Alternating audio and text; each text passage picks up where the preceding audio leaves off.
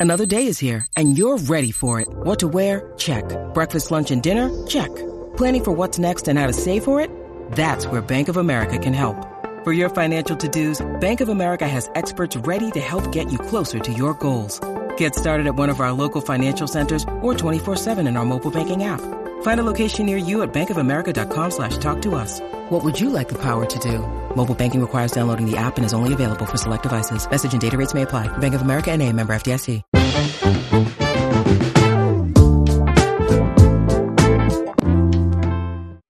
Bienvenidos al episodio número 30 del Vistazo, el podcast de entretenimiento de Soy 502. Con ustedes estamos los mismos de siempre. Daniel, desde Washington, D.C., ¿cómo estás? Bien, aquí, eh, mira, por, por el amor al post, me eché una maratón en un día de ver esto, eh, el The Book of Boba Fett. No, no pensé que iba, iba a pasar el 14 así, pero bueno, eso, eso es lo que hice. Bamba, desde Houston, ¿cómo te va? Bien, Dan, no hay nada más romántico que ver un cazarrecompensas en el espacio. Entonces, ¿verdad? Pero no, la verdad, bastante bien. Uno, tuvimos una medio cena así del Día del Cariño aquí en la casa porque salir a la calle hoy es como, no sé, mala jugada. Entonces, aquí estamos. Bueno, su servidor Lito desde Guatemala. Para los que nos están viendo en YouTube, ya saben que tenemos una invitada muy especial. Para los que nos están escuchando, les cuento que hoy tenemos a la autora estandopera Angélica Quiñones. ¿Cómo estás, Angie? Hola, bien, ¿qué tal? Mucho gusto. Gracias, qué bueno que gracias por haber aceptado la invitación, gracias por haber venido. Eh, pues yo te presenté como estandopera, porque sos comediante de stand-up, así es como pues, te conocí, y pues también sos autora ya publicada, y también de, tenés una, una columna que he visto, Tinta Blanca, ¿cómo, cómo se llama? Así es, sí, es Tinta Blanca dentro de la revista Casi Literal, ya seis años tiene la columna. Sí, de vez en cuando la he leído, hay, hay una pieza de Hamilton interesante por si la quieren leer para los que... Ay, De, vez- de- de vez en cuando. Pero sí, es que eh, les gustó porque yo escribo mucho de cultura pop, entonces también ta- próximamente va a salir una de Pam and Tommy, entonces... Oh, wow. Qué interesante que hablamos de, de, ese show y de pues un poco del trasfondo, especialmente para los jóvenes que no estuvieron en esa, en esa época.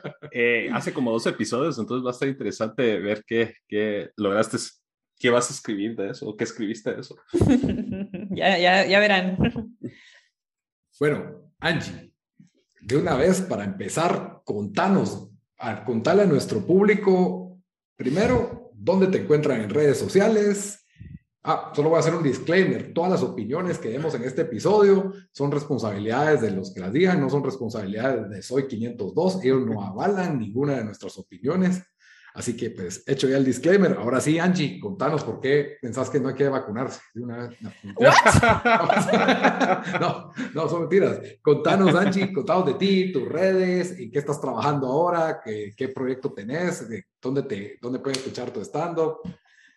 Ok, eh, gracias, gracias. Eh, pues, eh, y vámonos, vamos eh, por orden. Eh, sí, soy estandopera, sigo trabajando como estandopera. Tengo un show este, este próximo 19 de febrero allá en Antigua Guatemala, en Mesón Panza Verde. Entonces, ese es uno. Voy a estar también este viernes, pues no sé cuándo sale esto, pero por lo menos a tiempo de publicación este viernes.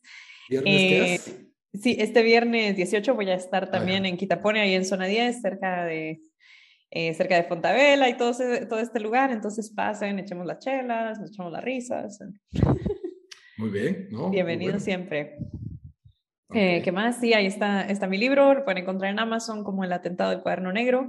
Es de ficción y de, y de, y de poesía. Estoy trabajando muy duro porque cuesta un poco con el trabajo y con esta, esta constante, este constante bombardeo de series. Entonces, eh, estoy trabajando uno de ciencia ficción y fantasía. Entonces, ah, sí, siempre, siempre haciendo un poquito de todo. Qué cool eso. Y, eh, habla, mencionaste de que es ciencia ficción y fantasía. Eh, como que, ¿qué inspiraciones tuviste en eso? Yo sé que, so, que eres fan así de, de, Star Wars, así bastante. Totalmente. Eh, entonces, eh, me imagino yo que hay algunas influencias de Star Wars, pero algún, algunos otros así eh, franquicias o series o libros o películas que también te, te han gustado de ciencia ficción. Sí, bueno, Star Wars es, eh, es parte de, muy importante de mi vida desde que yo era una niña de ocho años.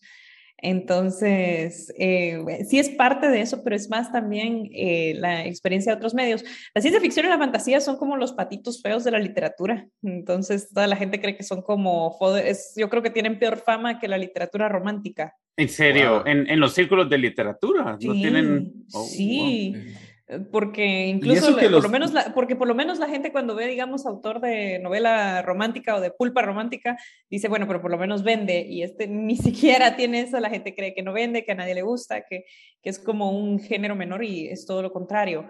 Eh, ahora eh, la razón por la que me interesé es por una colección que sacó el en los lectores de Best American que es una compilación de, de narrativa estadounidense que hay de distintos géneros, pero la que me interesó fue esta de ciencia ficción y fantasía. La vi una vez que estaba dando vueltas en, en ¿dónde fue? Creo que en, en Austin, en Texas, y vi esta, esta antología. La trabajó el hijo de Stephen King. Oh, wow. sí, entonces que también es escritor. Y maravilloso, yo estoy fascinada porque no es ciencia ficción ni fantasía como en la como en el estereotipo geek, sino que es también una exploración de, de la capacidad humana entonces ahí encontré a autores como Catherine Russell o Badana Singh o incluso Salman Rushdie, que es como el ah, feo de los Nobel. sí, también. Sí, pero, pero de nuevo eh, me, me, pareció fascinante. Yo me, me, volví seguidora religiosa de esa antología, entonces eh, hay un poco de eso. A mí también me gustan mucho los videojuegos, entonces también hay bastante influencia, así como de Zelda y de. Ah, pues yo, eso no es casualidad, pero Así, pero mira que está mi waifu. estamos Espérense, yo también tengo aquí algo. ¿Qué tienes ahí, Ah, Max está, nublado. Max Payne. Ah, Max Payne. no, pero Zelda, virguísimo. Y ese, e, especialmente el último, el de Breath of the Wild. Yo antes, así como que jugué los de Nintendo 64, pero el Breath of the Wild para mí fue otro, otro nivel. Exacto, eh, es, maravilloso, pero sí, por ahí, por ahí va. Entonces, pues, pues ahí se acabó el, el momento de, de, promoción, de promoción descarada. Angélica, pero en, en las redes, ¿dónde te pueden encontrar? Me pueden encontrar como Angélica QPG, estoy en Twitter, estoy en Instagram, eh, tengo una página de Facebook donde la gente me hace preguntas extrañas y muy incómodas. Entonces, ahí también salen mis artículos. Entonces, ¿Y TikTok todavía no? No, yo, siento que ya tengo, ya tengo 31 años, yo siento que... Sí, así, así estamos igual, TikTok sí. Yo acabo, por eso no ha llegado a TikTok. Yo acabo de abrir mi TikTok porque tengo un cuate aquí que tiene un su proyecto y después me estuvo diciendo que, que, que, viera lo que estaba haciendo y abrí mi TikTok y solo por ver los posts de mi cuate, porque de ahí me meto a ver y estoy como puro abuelito tratando no, de... No, no, o sea, sí veo TikToks, pero yo, yo no voy a generar contenido ahí, ya uno, uno tiene que entender, uno tiene que entender, escoger entre... No, no, iba, iba, a hacer el spoiler, pero... bueno, aquí sí vamos a discutir con spoilers, ¿no? Sí, sí, sí, sí, con spoilers. me, me, habían puesto ahí entre, entre mi armadura y mi sable y dije... No, pues como pueden ver, pueden ver y escuchar que Angélica, aparte de películas, series y videojuegos, que son los temas habituales, pues también domina la literatura, en el cual somos totalmente incultos, pero hoy aprendimos algo de, de los círculos literarios, de que no aprecian la fantasía y la ciencia ficción, entonces, pues, ni modo. Lo, lo irónico es que eh, de eso que dijiste de los, de los libros de ciencia ficción, es que yo diría que tal vez son los que han sido más famosos o más, más dinero han hecho cuando se van a los medios populares o no. O sea, que, ¿cuál? O de fantasía, no sé, yo pienso Lord of the Rings. sí, pero también recordemos que eso, eh, Lord of the Rings fue una, un fenómeno fundacional. Porque mm. antes de eso, dime una película de fantasía que saliera que la gente no calificara como es para niños antes de Lord of the Rings. Todos los noventas. Willow. Vas a decir The Princess Bride, me vas a decir. The ah, The Princess Bride. Entonces, ah, la Princess Bride sí era de niños. O sea, no, era, buena. pero yo me recuerdo que, pero entiendo lo que dice Angélica, porque era cuando miramos películas. Sí, pero para eso era el género. es decir, la, la, gente llegaba y decía, voy a ver fantasía, pero era. Bueno, sí. es, es, para niños instantáneamente. Sí, no, es cierto. Y de repente por eso vimos películas que no tuvimos que haber visto, como las de Conan. Me recuerdo haber visto esas de bien chiquito y. Red Sonja. Pero ese era cabal, o sea, mi papá lo miraba y decía, ah, las están peleando con espadas, es de niños, ahí está, mírenla. Sí, sí, había juguetes de Robocop. por eso yo, y cabal, cabal después de Lord of the Rings y Game of Thrones, ahorita es el Rush con, uh, es como se llama el show de Amazon que hicieron también y de varios otros de... Rings of Power. No, el, el de Amazon es el de Wheel of Time, ajá, y varios, o sea, todos, el, el Gold Rush para ver quién encuentra la siguiente. el siguiente gran momento de la fantasía. Pues sí. imagínate, salió Divergente, salió Maze Runner, Salió, ¿cómo se llama el del, el del niño que busca el rayo de Zeus? Eh, Percy, Jackson. Y, sí, y esa de fantasía urbana que se volvió como la reinterpretación moderna de todo esto, pero sí. Yo tengo una interesante y, muy desaprobada teoría de dónde vino a comercializarse eso, pero solo tenemos, ¿qué? Una hora para poder.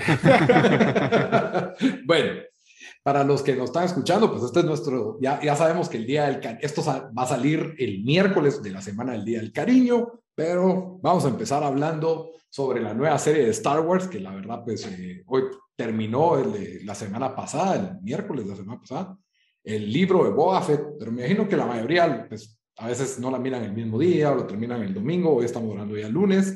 Entonces, pues vamos a discutir así con spoilers de forma breve, pues especialmente con una experta de Star Wars que como Angélica, ¿verdad? ¿Qué, qué pensás de, de, este Book of Boba Fett o cómo lo cómo crees que es esta nueva dirección de Star Wars? Va muy relacionada con, con Mandalorian. ¿Será que, que, arrancamos así primero bien corto, bien en breve, eh, sin spoilers para los que no lo han visto y después nos metemos a spoilers, Lito? Va, ok. Está bueno. Entonces, contamos, Angélica, ¿qué te pareció Book of Boba Fett y, y la dirección de Star Wars ahora? Me sorprende que, bueno, ahora yo, se nota que Disney lo que está haciendo es que obviamente ver cómo, cuál de estas propiedades eh, le construye lo suficiente para, para aprovechar, porque al final compraron un catálogo de millones de personajes y de millones de líneas de historia. creo, que casi que se compara con, con, un universo del tamaño de Marvel. Tal vez, tal vez no tanto, porque Marvel estamos eh, hablando desde, desde qué, desde los 60 y aquí estamos hablando desde desde los 70, pero, pero sí, es un catálogo bastante rico. Eh, curioso que, que, que, haya sido Boba Fett, porque Boba Fett es como este caballo negro de la cultura en general. Para empezar, eh, mucha gente no se da cuenta de dónde fue que apareció por primera vez Boba Fett. ¿Dónde fue que apareció por primera vez Boba Fett? Yo me acuerdo en Empire Strikes Back, pero... Esa es la segunda aparición de Boba Fett. Ah, ahí está. Ah, ok. Y primicia. La primera aparición de Boba Fett en realidad es en el especial de Navidad de Star Wars, en el segmento animado. Eso fue antes que Empire Strikes Back, entonces. Correcto. Ah, yo creí que eso había sido. Ok. Yo iba a tirar así la película de los Ewoks, así, así mi. No, mi, esa, mi es ciegas. Eso es después, pero sí, en el especial navideño de Star Wars eh, que no sé si ustedes han tenido la fortuna de encontrarlo. No, yo no, sí, yo lo he visto dos veces. ¿Es malo o, o no? Sale montado un dinosaurio. Oh, oh, oh, mira, pasa, lo que pasa es que recordemos que lo hicieron, para empezar lo hicieron como un show de variedades, que eran muy populares ahí en los ochentas, entonces eh, vienen y bueno, acaba de tener mucho éxito la película, queremos seguir vendiendo juguetes y todo, entonces hacemos una historia de Navidad y traemos a los actores porque están obligados a un contrato y, y, entonces, y traen también a varias celebridades de los ochentas que por supuesto si creciste en los noventas es como, ¿quién carajos es esta gente? Pero sale V. Arthur y salen un montón de, de personalidades así de, de ese entonces y son varios segmentos, porque tienes esta historia donde Han Solo está tratando de llevar a Chewbacca a, su, a donde su familia, y entonces donde su familia hay una que mira un segmento de cocina, hay un, creo que el abuelito se mete en un casco a ver, a ver lo que parece porno humana, pero que solo es una, una actriz que sale, que se parece a Diana Ross y le dice, sí, estamos emocionados, ¿no? Y le habla con un su traje que parecen tentáculos. De verdad, busquen ese especial, tiene todo, canta la princesa Leia, sale Darth Vader, hay, de, todo. Pero, em, y sí, fue abatido por la crítica. el mismo George Lucas ha dicho varias veces que si, si él tuviera la posibilidad, buscaría cada última copia y la quema. Por cierto, no lo, está en YouTube entera, está completa sin anuncios. Y ahí está, solo me metí a ver así rápido para ver qué era y salté el video y sale una chica así con una peluca rosada. Creo que es la que mencionaste, que es como Diana Ross y está como que hablando así un poco sexy para un show de variedades de niños. Entonces búsquela, ahí está, es como una hora y pico, ¿verdad? Como una hora y quince. Sí, efectivamente, y salió en televisión, entonces no tenías que ni que ir al cine, salía Star Wars en tu tele. Entonces, eh, ahí, fue donde aparece por primera vez Boba Fett en la sección animada, que a pesar de que está hecha con, un, con la técnica de animación así todavía de cuadro por cuadro, eh, la historia es muy buena. Boba Fett sí tiene un rol verbal. Y ahí fue donde la gente se fascinó con el personaje al grado de que pidieran que existiera el juguete de Boba Fett, a pesar de que en la trilogía original no tiene un, un rol relevante. Sí, pues. es más, lo, lo, matan de la forma más ridícula que, Ah, o sea, todo el mundo esperaba que, que, bueno, salió poco en Empire por, por, el especial Navidad y el juguete esperaban que, si yo me acuerdo, mi, hermano tenía chamarras originales de Star Wars y está como que Han Solo y Boba Fett hacía la par en toda, en toda la chamarra. Yo como que, ¿y este Boba Fett quién era? Yo cuando, cuando era niño y miraba esas chamarras. Y... Pero creo que esa es parte del encanto, porque entonces tenés esta figura súper misteriosa que después vienen y que en las precuelas te ponen todo su backstory y tenés todo este, todo este misterio que lo rodea y, creo que tomaron, la tomaron una lección que aprendieron de Solo. fue que el, el, problema de Solo es que Han Solo y Boba Fett empezaron con lo mismo. Son estos personajes que nosotros no los conocemos por, del todo. Y parte del encanto que tienen es ese misterio de que no entendemos al 100% de dónde vienen o no sabemos al 100% por qué piensan o por qué son como son. Así que viene, viene Disney y entonces arruinó todo eso con solo. No voy a entrar en mucho. Yo, creo que lo pudieron haber hecho bien. Es, solo para mí es buena película. Sí, pero... lo que hicieron fue fatal. a nadie en el planeta estaba interesado en ver la historia de cómo Han Solo compró sus accesorios. yo sí. Lito es súper fan de Han Solo, pero yo sí era de la opinión de que era como que bastante innecesaria. Sí se sintió como dicen un cash grab. Sí, porque de, parte del chiste de Han Solo cuando lo conoces es que es un hijo de la gran bueno, entonces. Y cuando termina la historia de Solo, ya se supone que es un héroe. Entonces, ¿qué pasó y por qué se volvió de repente un hijo? Nadie lo sabe. Disney la cagó. No, yo Solo me hicieron perder mi tiempo. Querían vender juguetes. hecho bien, eso es lo que digo, pero no haber hecho bien. Pero bueno, eh, volviendo a Boba Fett, yo creo que tomaron la decisión correcta con hablar precisamente de, de, crearle esta nueva mítica, eh, eh, muchas conexiones con, con el paralelo entre Camino, que es el planeta de todo mar, con Tatooine, que era un planeta de todo mar. Esta relación con los Tusken me pareció hermoso y creo que, creo que mi episodio favorito de Boba Fett es, eh, es este segundo o tercero, creo yo. El donde lo, es el tercero, es el tercero, donde, sí, cabal, donde él ya se vuelve parte de la tri. Sí, creo que sí, sí, creo que sí. Dan, vos lo acabas de ver. Es, es el, Creo que se tiene que parar el tren, y para mí es el 2. No, no donde para el tren, donde él ya se incorpora con ellos. Ah, ok. Ah. Donde lo mandan a su trip con la lagartija. ah, sí, pues. Sí, pues ese, para, ese para mí es maravilloso y sobre todo una, okay, otra proeza que creo que tienen y ya entrando a cómo se hizo, es que toma mucho del Mandalorian, de la estructura del western. Eh, hay episodios que yo creo que si uno los viera en, en, sin diálogo, igual se entienden porque es una narrativa muy visual y es un trabajo muy elaborado de contar la historia a través del movimiento, a través de los gestos de los personajes y eso me parece brutal.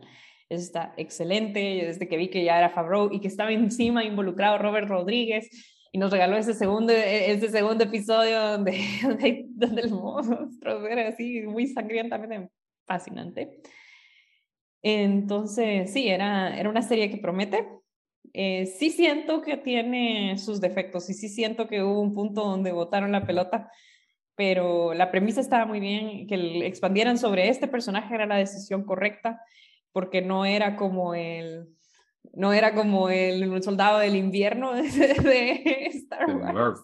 Exacto, sí era, sí era alguien de quien teníamos muchas expectativas, y estamos hablando de, expectativas que vienen como desde los 70, así que... Sí, fue ha sido héroe de culto, pues, de, de los fans de Star Wars antes de que tuviera, pues, ya un poco más de, de backstory en las películas ya más nuevas, ¿verdad? Incluso siento que también volvieron canon el especial de Navidad por las menciones que hay en este, en, en, este, en, el libro Boba Fett, hacen referencia a ese especial que él dice, ah, yo he montado, no sé cómo se llama ese animal, para, como, que es el animal que montó en el especial de Navidad, entonces que era que no, ya es canon.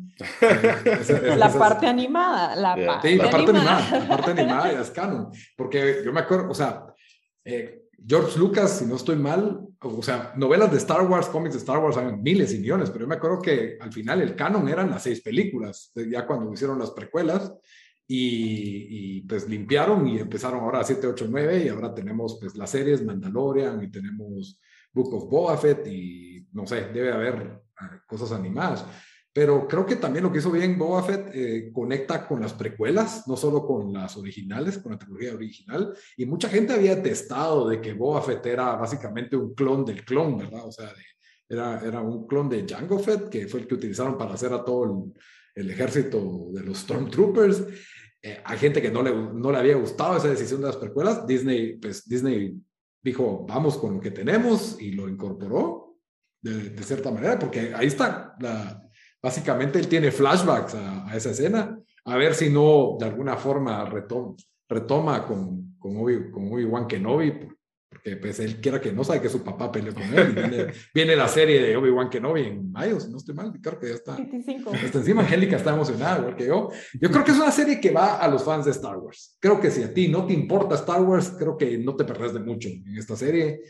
Eh, tiene, tiene cosas, buenas, tiene episodios buenos. Me gusta que es como televisión clásica, que ves un episodio y ya estuvo. No es una película partida en seis, como la mayoría de series son hoy en día.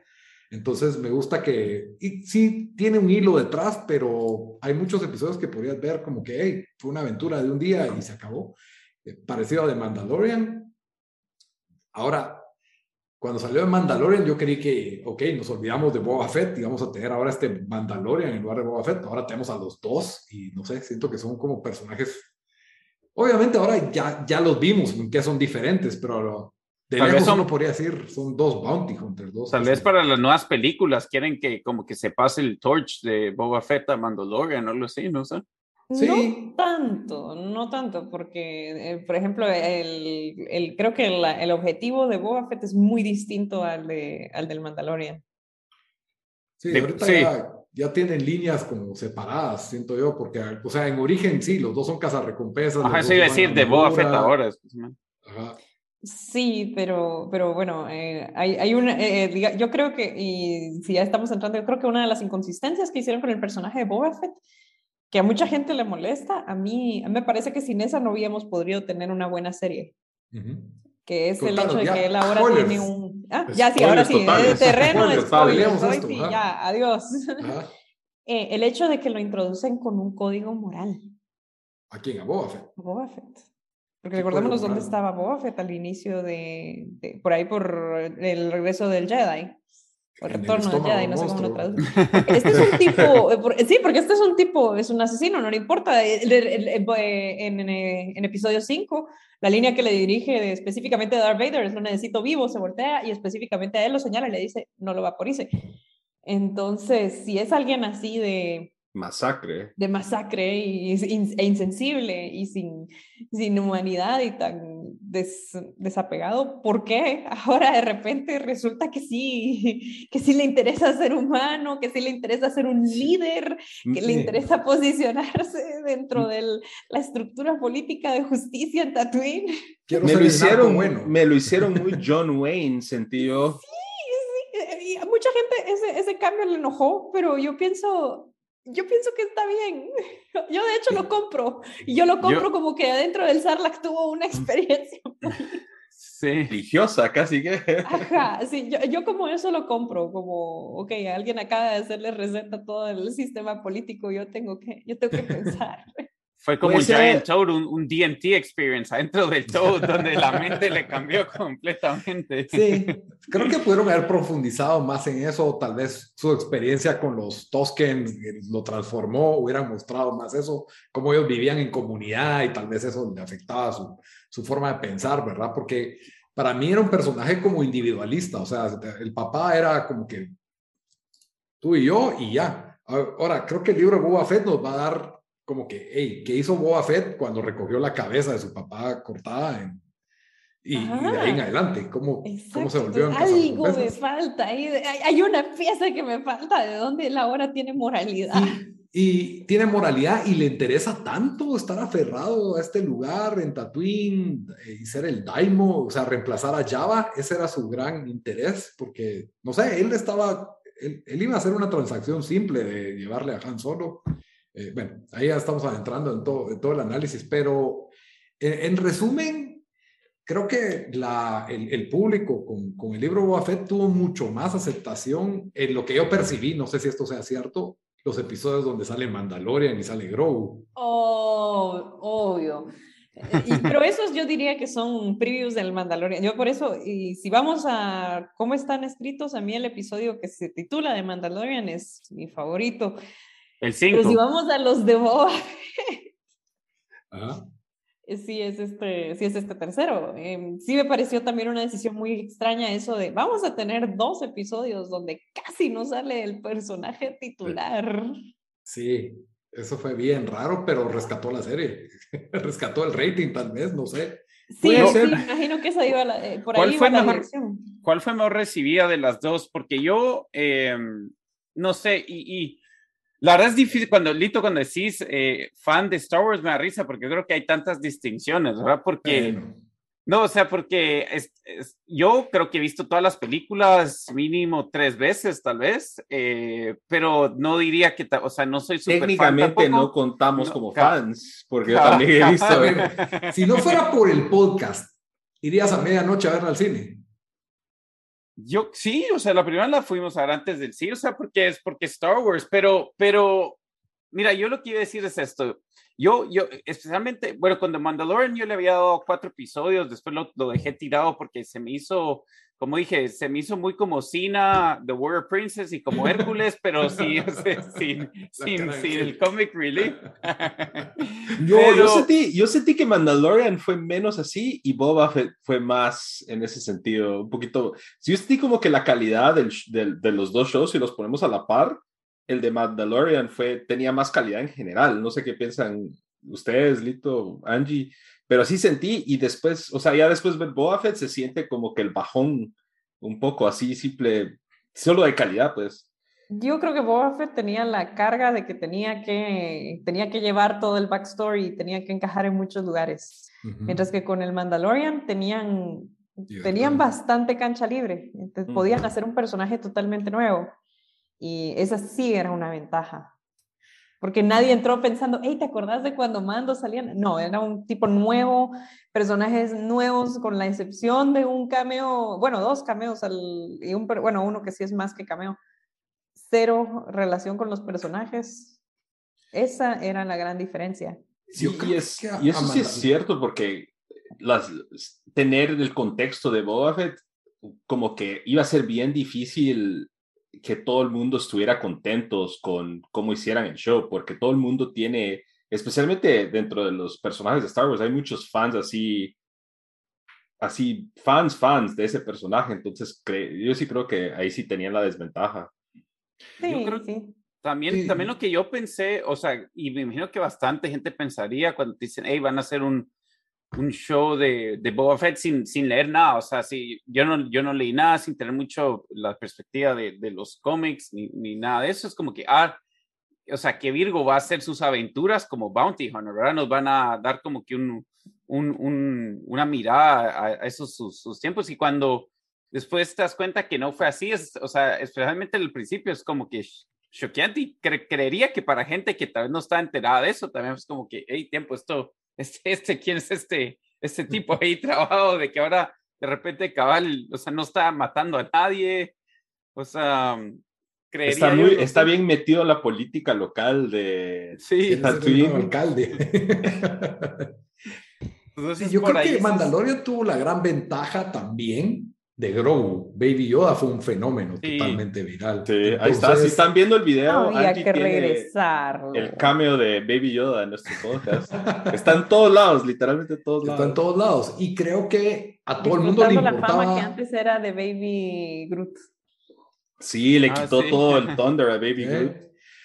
Pero lo que yo digo es, todo el mundo nos interesa, chucha, que tiene que proteger a Baby Yoda. Y, cada vez que eso mataban a Baby Yoda, uno como que, ah, o sea, uno estaba preocupado de este, de este, The Child, del Foundling, como le dijeran, ¿verdad? Groot, eh, Grogu, Grogu, Grogu, como nos enteramos que se más tarde. Y entonces creo que eso le dio una buena motivación a Mandalorian, mientras que en Boba Fett no teníamos claras las motivaciones de por qué él estaba tan aferrado a este lugar. A, a aún no las tenemos, o sea, no, no realmente quién aquí dice, hey, quiero ver un drama de política de Star Wars. no sé, a los que, a los que les gustó el episodio 2 y se llama episodio 1. Sí. dice, es, mi episodio favorito.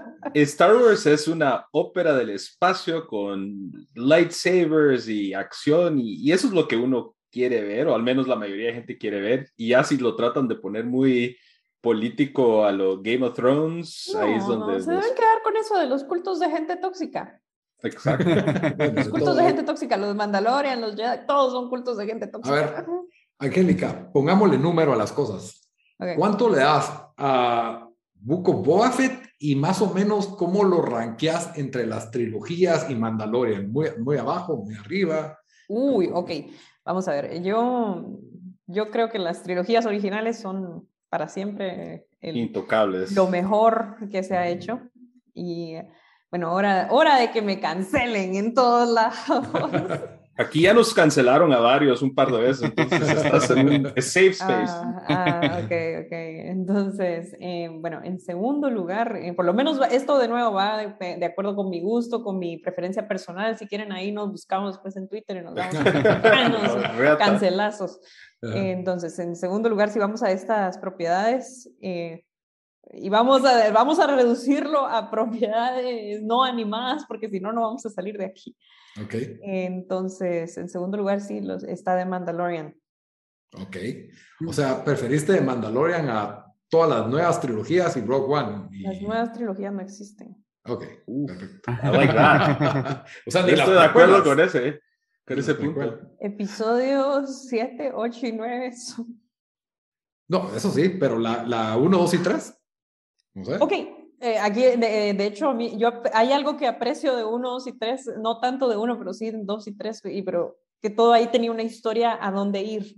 Y sí entendían qué es lo que tenía que suceder con cada personaje, es una. Dos, la escena del duelo de los destinos, de Duel of Fates, es mm, ah, buenísima. esperable. Tres, y esta sí, ya estamos viendo que definitivamente me puede dar la razón, por lo menos una buena parte del Internet eh, Iwan McGregor como Obi-Wan. No estás. Sí. Ok. Entonces sí, después van las precuelas. eh, después de eso iría Rogue One. Después de Mandalorian. la película. Y, y, entonces Boba Fett. Boba Fett iría un poco antes de las. Si no tenemos, por ejemplo, si no tenemos para amortiguar ahí de Bad Batch y no tenemos el, Guerras Clónicas de Gendy Tartakovsky, ah, el de Gendy Tartakovsky. Ajá el de Gendy. No, es el posterior, no era 3D, el que era animación 2D en el 2003. Eso es bueno. Es excelente. Entonces, sí, después de, después estaría Book of Boba Fett. Está bien abajo. Ya, y, después estaríamos con, la, con las secuelas, pero ay no, las secuelas. Y después de las secuelas está solo, así que. Ah, las sí, No, la peor solo, de Star Wars. Solo a Lito le gustó esa película. No, no me gustó. No, no, no, no, La peor de Star Wars para mí es, eh, ¿cómo se llama? Rise of Skywalker, ya ni me acuerdo el nombre. Es la 9, para mí es la peor. La 9, sí. Sí, la 9 y, de ahí las Jedi. Me parece, solo me parece mejor que esas dos, pero ya es como. No, no, no, no. yo, yo, yo, salí de episodio 9 diciendo como que esto fue como coger con un ex. Vos fuiste por la nostalgia. Porque te dijeron que se iba a sentir bien. Porque te la pasaste bien una vez en la antigua, solo por eso. Pasaste ahí y pasaste ahí bastantes horas y te sentís usada al final. así, salí. Bueno, ahí está Angélica, review de Star Wars y de Book of Boba Fett. Ustedes, ya tienen un número para Boba Fett. Yo tal vez no voy a dar un número, pero sí en el ranking de las propiedades, la trilogía original es intocable. La trilogía, la de donde Phantom Menace, la 1, 2 y 3, va después solo porque yo siento que eso revivió el interés en las películas antiguas y, y, para toda una generación, la generación de nosotros, chavorrucos, elder millennials, eh, por eso va después. Después va Mandalorian, después van las animadas y después de las animadas diría eh, Book of Boba Fett, antes de la trilogía nueva. Ok. Sí, parecido. Eh, Dante, ¿es algún número ahí para Boba Fett? Yo, yo creo que como unos, un, un, no sé, cinco o seis, la verdad yo sí lo sentí algo mediocre, para ser honestos. Eh, y lo que digo es, o sea, no sé, con, con Star Wars, especialmente con las películas que las han hecho tan malas las últimas, para mí es como que un chance, con series es, también como que una, un, un, chance de hacer algo bueno y siento que solo por, por poner el sticker de Star Wars es como, hey, sabemos de que, y le van a poner canon fodder que le va a gustar a, a la gente y estos easter eggs que, que, que, que, fans, fans de Star Wars más van a reconocer, pero no sé si me estás viendo eso eh, que va a competir con, con, mi tiempo, con cosas que está haciendo HBO, con cosas que está haciendo, que están sacando Netflix y en otros programas, es como que, ah, no sé, ¿me entendés? Como que tiene que, tiene que subir el nivel un poco, eh, siento yo. Entonces, sí, sí, o sea, mira, si, si, no fuera por el podcast, lo hubiera dejado tirado al, a los dos episodios, pues, pero, pero es que sí estamos en una era de televisión donde es demasiado, hay demasiadas cosas buenas saliendo y, y, no puedes seguir haciendo esto, pues Disney, de seguir sacando, o estos, estos shows. Eh, así, no sé, siento que con Marvel está pasando un poco lo mismo, aunque siento que hay algunas series han estado mejores. Que por cierto, iba, sabes que como también me puse a ver de Mandalorian para, como me dijiste, tienes que ver de Mandalorian para que entendas unos crossovers que, que hacen ahí. eh, ¿Sabes de quién es, quién es la voz de la que hace, que repara los, el, eh, repara el, ¿cómo se llama? El, el, en The Mandalorian, la que es como mecánica. O la que, lo, ¿Sabes de quién es la voz de ella? Que hoy me está molestando por cuatro episodios. Es Princess Caroline de, de Bojack Horseman. Ah, pues. Sí, pues, yo sé. Pues. No, sé si a vos te estaba molestando, pero a mí. No, no, no. A mí, yo sí, yo decía yo. ¡Eli Moto!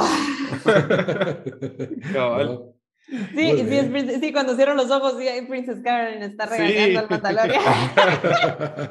yo pensaba, ¿será que es Futurama? Y después me puse a ver su bio y cabal antes de encontrar dije, no, hombre, es, es de Bojack Horseman y cabal, es Caroline. Sí, mi Sedaris. Eh, también, eh, también en Unbreakable Kimmy Schmidt ya no la puedo oír igual. que por cierto, antes, antes de terminar con esto, eh, me puse a buscar el, el juguete de Boba Fett ese del, del 79, si todavía está en eBay. Eh, algunos están bien malas condiciones, entonces está entre 90 y 250 dólares, dependiendo. Y ese es el de producción, porque aparte están los prototipos, que son... Los de prototipos se ven por 40 mil dólares. Sí, es, es, un enganche en una casa prácticamente. yo creí que era, yo creí que era más caro. Ah, ok, la distinción entonces de producción y prototipo. Pues. Es que toda una leyenda. En, Netflix está la, la, documental de los juguetes de Star Wars, no sé si la ven. ¿En serio? Oh. Sí, ese, ese episodio buenísimo y sí, si, si Star Wars de por sí es un mundo así, un rabbit hole, el mundo de los coleccionables de Star Wars es, es, otro. Son otros 20 es, el 4chan, es el 4chan. Ese es el 4chan de Star Wars. bueno, muy bien. Para cerrar, para mí, Book of Boba Fett es inferior a Mandalorian. Me gustó más Mandalorian. Eh, estas dos series eh, no sé, yo las tengo empate con las precuelas, obviamente no son mejores que las originales. Y a mí me gustó mucho el episodio 7 de la nueva generación, el 8 y el 9 no, el 7 sí me gustó, entonces... ¿Y Rogue One también lo tenés ahí? Rogue One sí me parece nivel, nivel trilogía original, a mí sí me encantó Rogue One. Ok, entonces ahora pasamos al tema del Día del Cariño corriendo. Top 3. Top 3. Qué bueno que solo dijimos 10 minutos para Star Wars. Nunca son 10 minutos cuando te pones a hablar de Star Wars. 10 minutos. Pero bueno, Cada quien trae su top 3. Si quieren dar una mención honorífica, denla eh, junto al número 3 y, y, comenzamos entonces. Vamos a hablar aquí 3x4, 12 películas así al, al mandadito. ¿Quién quiere? Las damas primero, Angélica. Tu número 3 y mención honorífica, si querés, una vez. Súper, eh, como les comentaba antes de empezar el podcast, yo tengo la tradición de que todos los días del cariño eh, como pollo frito, tomo cerveza y veo una película animada de superhéroes. Este año me tocó ver Hitmonkey, entonces, porque no es película, ya sé, pero es una muy buena serie de Marvel. Ahora, mi top 3 de películas que he visto en esta, en esta fecha tan romántica eh, son del universo animado de DC. En el puesto número 3, eh, Justice League The Flashpoint Paradox bueno, Buenísima. Sí, Justice League Dark, que ya va dentro del canon donde ya todos son, todos se conocen. Y por último, Justice League Dark Apocalypse, que salió hace dos años y que es maravillosa. Entonces ya me diste el top 3. o sea, nos diste una de las tres, Angélica. Sí. Va, entonces démoslo así en resumen, pues, al mandado. Sí, sí me, dijeron que, me dijeron que disparaba. Yo iba a ir 3, 3, 3, 3, pero bueno, entonces Flashpoint Paradox, esa es eh, la que Flash, por salvar a su mamá, se destruye toda la realidad, ¿verdad? Esta es una muy buena película. Eh, a mi novia le gustó y sale Thomas Wayne en lugar de Bruce Wayne y... Que tiene pistolas. Esa fue la que vimos, ¿verdad? Sí, esa la vimos. La Superman estaba atrapado en una caja y está flaquito. Superman está todo anoréxico. Ah, cabal. Es, es, es, una buena película. La dos, ¿cuál fue la que dijiste? Justice, eh, Justice League Dark. Dark, esa se me confunde. Esa es la donde sale, ¿cómo se llama? Sale Constantine. Buenísima. Es la que es una buena. John Constantine, eh, sale John Constantine, sale. El demonio parte del asunto está con su relación con Satana. Y una y así, ahí va, no, no voy a entrar porque es un poco. Que por cierto, la voz, el actor de voz de John Constantine es, es este Matt Ryan que fue el actor del cuando trataron de renovar o rehacer la serie de Constantine más apegada a los cómics así de los como la de Keanu Reeves. Y ese cuate para mí es el perfecto John Constantine. No, si sigue siendo el Constantine en Legends of Tomorrow. Sí, Legends of Tomorrow. Ajá. Ese cuate, lástima que esa serie no, no continuó. y la verdad, creo que está en HBO Max, si no estoy mal, o por ahí andará. Bastante, bastante buena. Incluso fue, la sacaron en CBS y John Constantine en los cómics siempre andaba echándose el cigarro. Y como CBS todavía es bien light con eso, en el primer episodio al final se mira solo la silueta de John Constantine prendiendo un cigarro, porque solo eso podía mostrar, pero al menos para los fans todos se quedaron así. me sorprende que no la han agarrado Netflix o HBO y solo continúan ya. Ah, la sí, sería buenísimo. Ha costado, ha costado. Con, Creo que cuesta por el tipo de personaje que es Constantine y el, lo que sí resolvió Legends of Tomorrow que es que Constantine necesita, necesita un contrapeso. Mm. O sea, narrativamente. Lo siento, y también y, lo saben muy bien en el animado. En el animado hace con el demonio ese que todo lo rima, ¿o no? ¿O estoy cursando sí, es, buenísimo ese demonio y, salen cuestiones como Satana y sale Doctor Fate, entonces... Doctor Fate, sí. Eh, sí. esos personajes son buenísimos y las, y las series de cómics de Justice Dark también, si les gustó la película, busquen los cómics. Y si les gustó esa de Dark, vayan a la de Dark Apocalypse, que es como su secuela y que, o sea, preparen así su rimero de, de Kleenex porque van a llorar.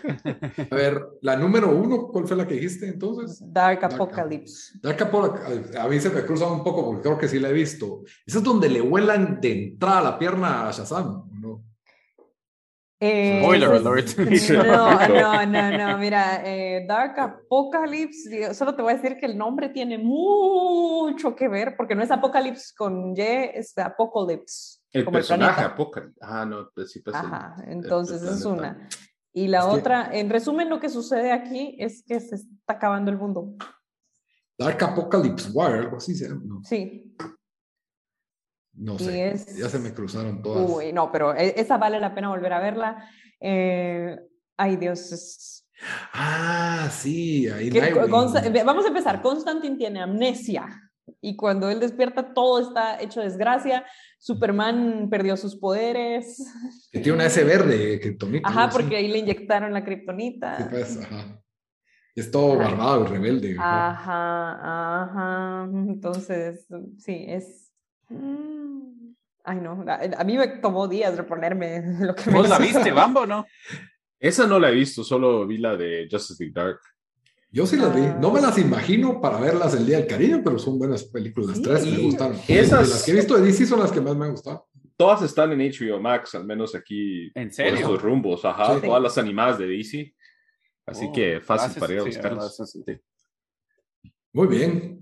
Vamos con Bamba, tu top 3. Ok, yo la verdad estoy dando mi top 3, lo, me lo imaginé más como que diferentes películas para ver en diferentes estados emocionales y mentales en el Día del Cariño. Entonces, para el Forever Alone Día del Cariño, mi recomendación o mi, mi, mi número 3, entonces aquí sería la película Her. Eh, Ah, ok, con- con, mm, Joaquín, Joaquín Phoenix, de- dirigida por Spike Jones, que mi, mi nombre en Twitter es un, un play on words Ah, del, del Lava nombre de Spike Spike Jones. Eh, y una tarjeta de Magic que se llama Lava Spike, Lava Spike Jones. Eh, buenísima la historia de, del personaje de Joaquín Phoenix que se llama Theodore, se enamora de básicamente de como que si te Alexa. enamoraras de tu Alexa o de tu Google. Eh, y la verdad, un poco ahead of its time en ese sentido, porque en ese entonces esta película salió que 2013, 12. Todavía no había mucho auge en, con respecto a todos estos como que asistentes virtuales. Y es la voz de Eh, Scarlett Johansson. ¿verdad? Y es la voz de Scarlett Johansson, un elenco buenísimo. Sale eh, Amy Adams, sale Chris Pratt, sale Runa Mari- Mara, Olivia Wilde. todos ellos. Ajá. Eh, ese es para mi día cariño de Forever Alone. Eh, Tengo un comentario ahí. O sea, estás solo el día del cariño y ves Her, te matás. O sea, No. Oh. No, mi consuelo es encontrar el amor en mi Alexa. No, hombre, no, no, regresa. Listo. Eso es algo, tal vez vos necesitas terapia porque No, todo lo contrario, vos ves y decís, ok, tan, tan pisada no estoy. Ah, Sí. ah, bueno, tienes razón, Helen. Ok. no estoy tan hecho mierda para enamorarme de Alexa. Todavía le puedo escribir a mi ex. No estoy tan hecho, mira, ca- cancelás la orden del, del sexto que uno pidió de Rusia, ¿verdad? Por lo menos lo puedo tocar, ¿no? Cortana, play despacito. Bueno, eh, mi número dos es para el Día del Cariño de que estás enojado con el amor y el mundo y tal vez un poco enojado con algún ex o algo, pero es eh, He's Just Not That Into You, eh, que es una película del 2009 eh, Muy convencional, bueno. buena, eh, basta- un, un cast que tiene, incluye a Ben Affleck, Jennifer Aniston, Drew Barrymore, Jennifer Connelly, eh, Bradley Cooper sale ahí, Scarlett Johansson. Eh, prácticamente nos cuenta las historias de diferentes parejas en diferentes estados, eh, pues de diferentes estados, así como que tipos de relaciones, por, as- por así decirlo. Y la verdad, cuando salió, fue una de esas películas que vas a ver con algún to date. Es buena, pero si la miras solo así enojado, también es buena. Lo que- me pregunto si todavía se sostiene. Eso es lo que no sé. Y bueno, yo no he visto, yo no la he visto, en Yo no la he años, visto en pero años. me recuerdo que en su momento fue entretenida. Fue buena, era entretenida, sí. Y m- mi número uno, que es para ver con un date así, o con tu novia o novio, esposa, esposo, lo que sea.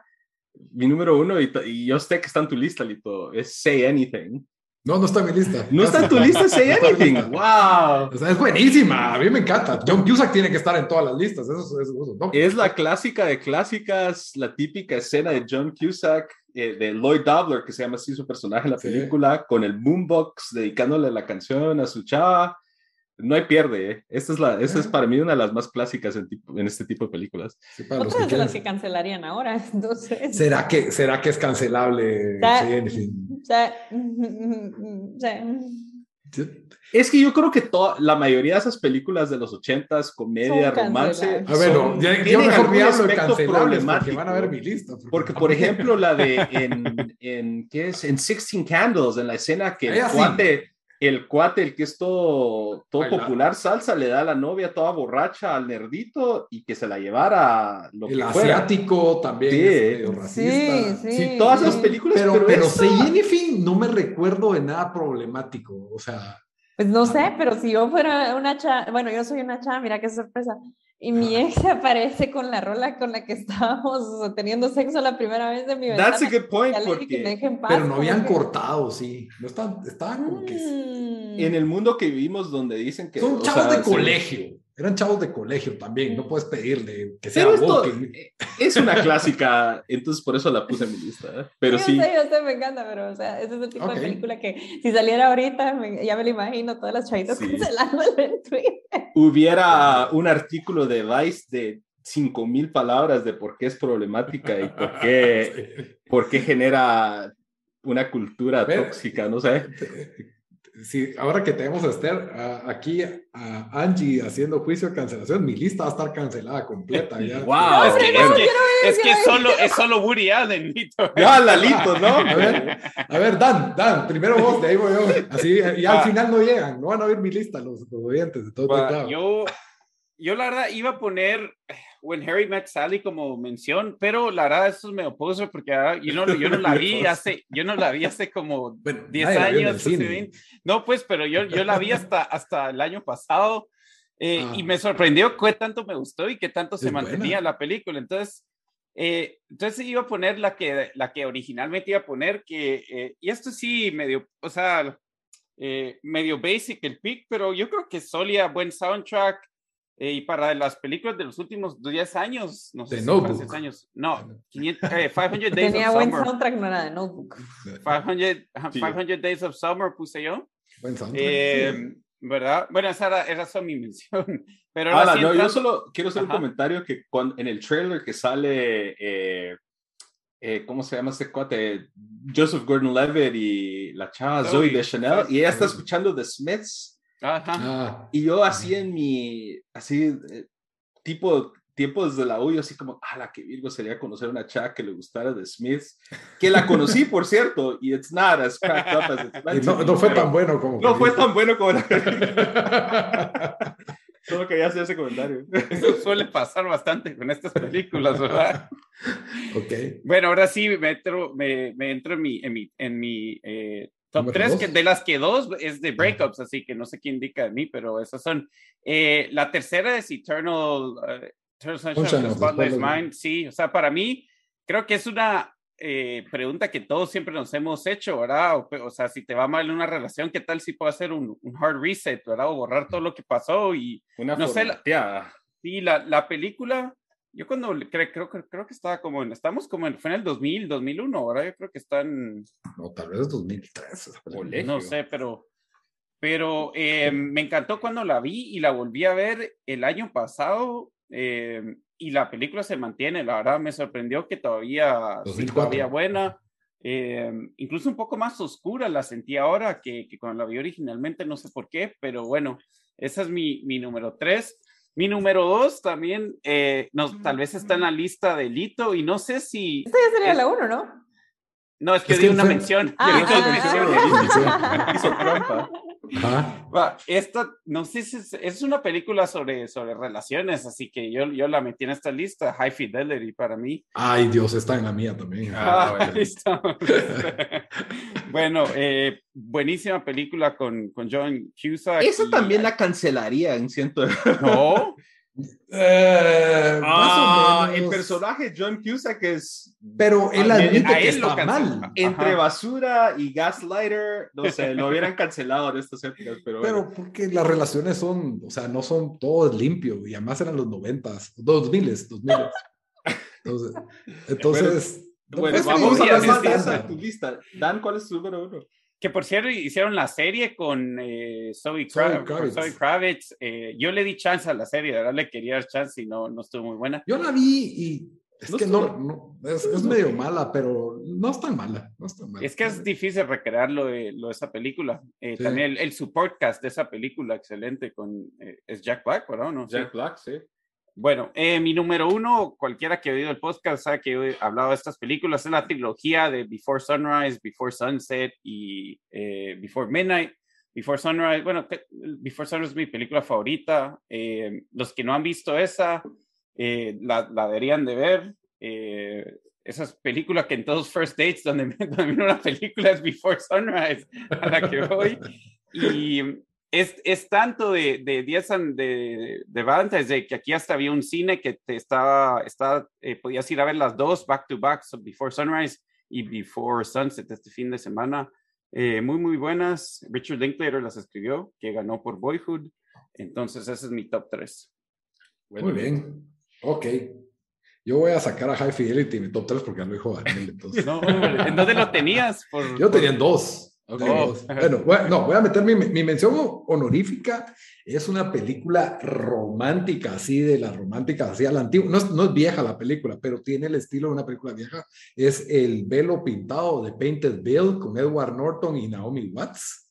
Eh, esta película pasó un poco desapercibida, pero es así de esas películas lentas con un romance que se va desarrollando a cero por hora y que a pesar de que era un matrimonio descompuesto, todas las cuestiones que lo rodearon. Es un médico que se lleva a su esposa a la China y él está tratando una plaga de cólera y es así, eh, inicios del bien siglo XX, bien dramática. Y pues obviamente ella está, ella está acostumbrada a ser una mujer de sociedad y aquí pues en esta región rural de China no tiene nada y él está casado con su trabajo y pues todo lo que podría descomponer un matrimonio y cómo se va reconstruyendo y realmente tiene un final muy, muy trágico y romántico, como una buena novela. Es, se me hizo como una buena novela esas que te ponían a leer. Naomi Watts, dijiste que sale también. Sí, Naomi Watts y Edward Norton, 2006, Painted Veil, esa es mi, esa es mi, ¿cómo se mención honorífica.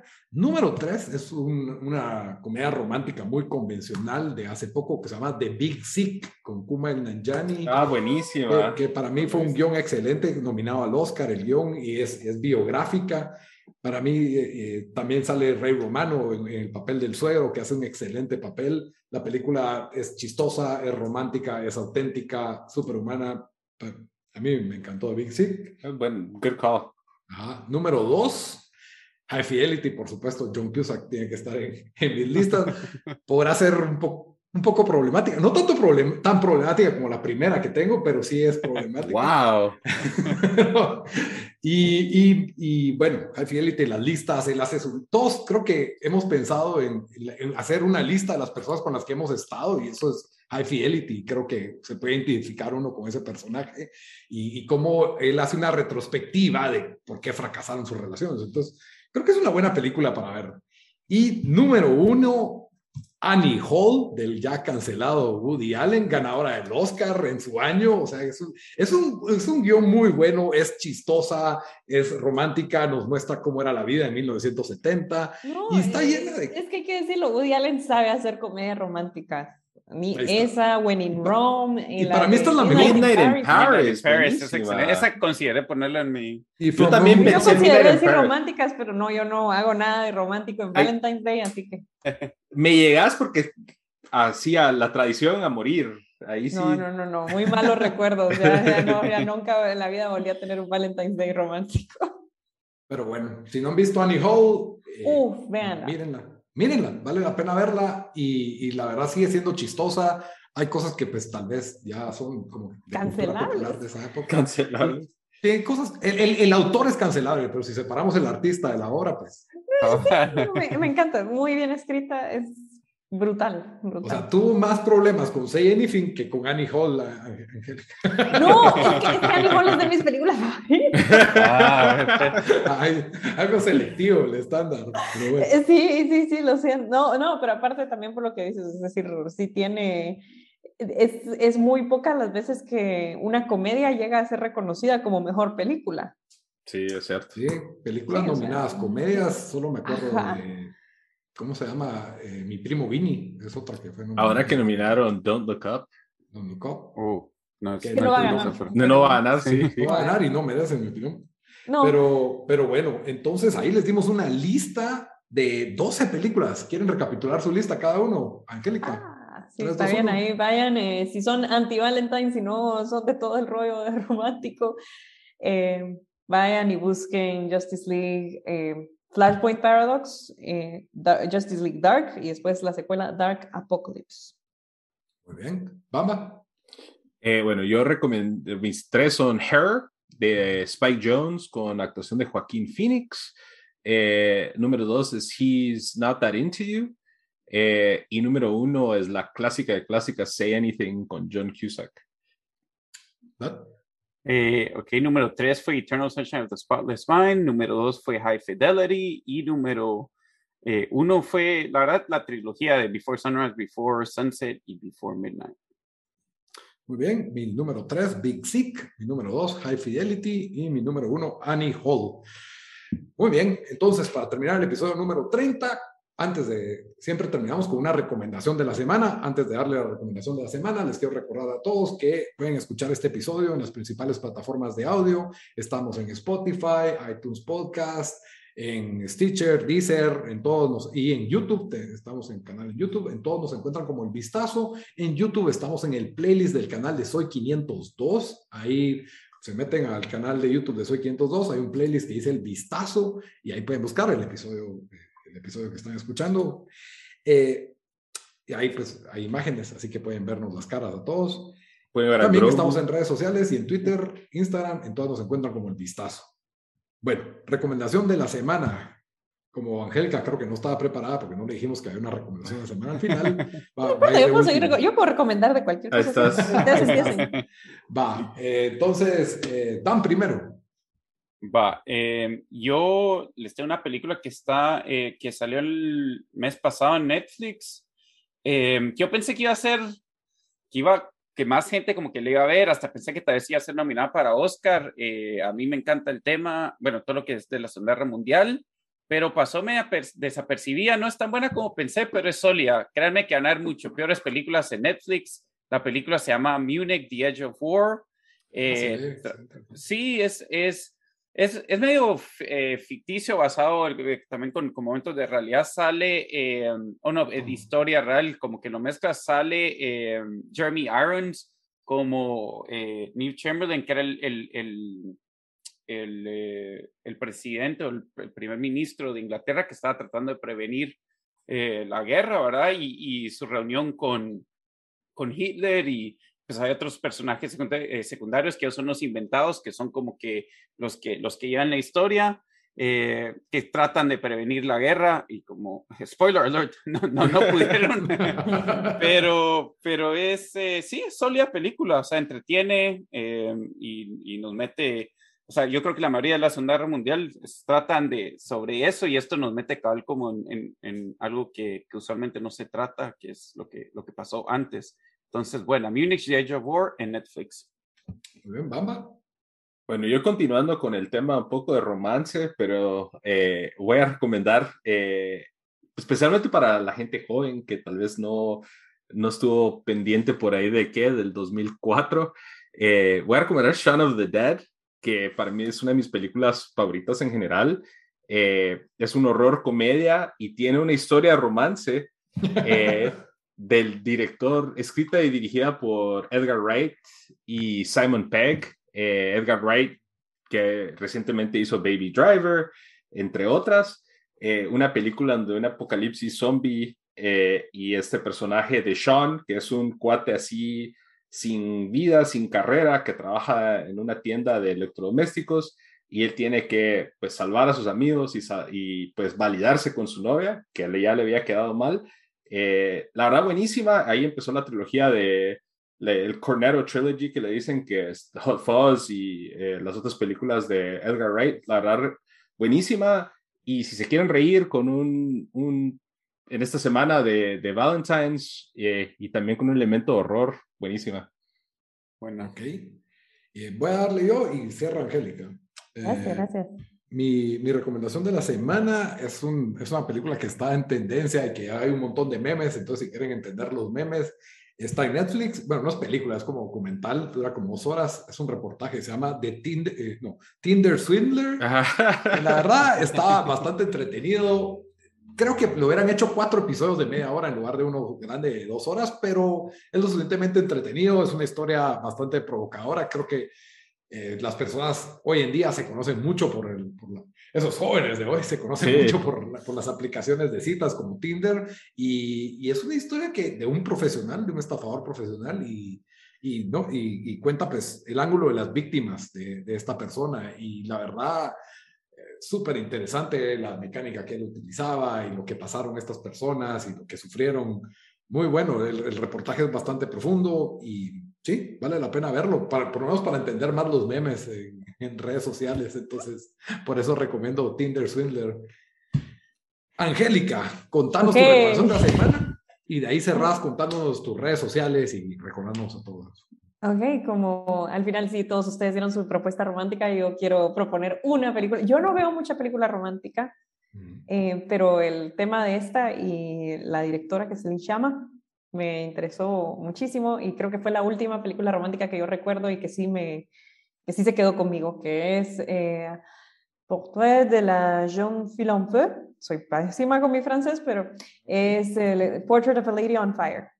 Ah, esta es la que está en mi lista y no la vi. Está en la lista que no vimos. Una película romántica que tiene, que, creo que tiene lo que a mí me gusta de una película romántica. Eh, es una observación muy importante de, feminismo, de cómo se entiende, y no solo de feminismo, y también que es una historia, es una historia lésbica, sino que también es eh, una observación muy elaborada sobre el rol del artista como observador y cómo eh, funciona todo esto. Como se habla ahora de la óptica masculina, ¿verdad? Aquí habla de la óptica femenina y también del rol de la musa y de, el, y de la capacidad que hay para inspirar arte. Es, yo podría hablar horas de horas de esta película, me parece a mí. y de hecho, yo, como te digo, veo muy poco cine romántico, pero esta se quedó conmigo y es, yo creo que es de mi top 10 de películas más hermosas. Y visualmente es una cosa brutal, entonces... Estuvo nominada al Oscar el año pasado, Cal está en mi ah, lista. Sí, cabal. No. en 2000, este es de 2019, así que. Hace dos años, sí. Pero Cal creo que no la encontré en, en dónde stream. ¿En dónde la puede ver la gente? Ay, a mí me la prestaron. Ah. Entonces. Porque aquí, aquí la acabo de encontrar y está en Hulu. Eh, no sé en dónde estaría Lito.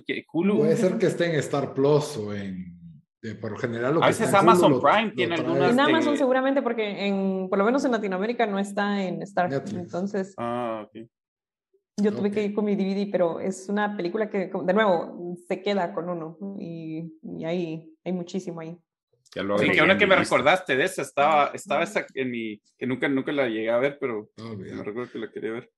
Bueno Gracias, Angélica, por haber estado en el episodio número 30. Gracias a usted. Star Wars, libro Boba Fett, recomendaciones del Día del Cariño. Hoy hablamos de todo un poco. Ah. Y por favor, Angélica, despedite de, nuestra audiencia contándonos también tus redes sociales, dónde te encuentran, tus shows, lo que quieras promover. Muchas gracias, gracias. Me encuentran como Angélica Quiñones o Angélica QPG dentro de Twitter, de Instagram, en Facebook. Eh, bueno, si están en Guatemala, busquen ahí porque está la información de mis shows. Eh, busquen en Amazon el atentado del cuaderno negro y pues sigan eh, disfrutando, leyendo, viendo lo que más les gusta. Muy bien, hasta la próxima. Adiós. Gracias, Que la fuerza nos acompañe. estamos. Muchas gracias, adiós. No, buenísimo. Gracias, Angélica.